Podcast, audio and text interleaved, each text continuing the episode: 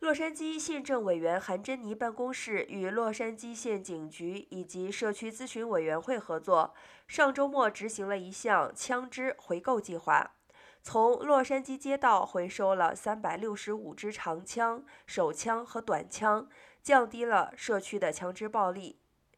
枪支回购活动于七日全天在林伍德铁路公园举行。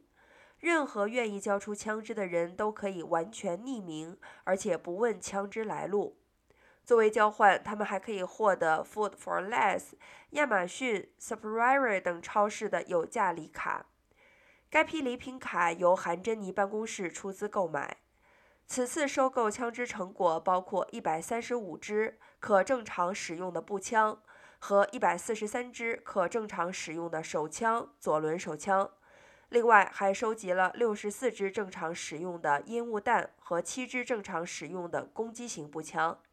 另有十六支已无法使用。此外，民众还将上交一些枪支的零部件。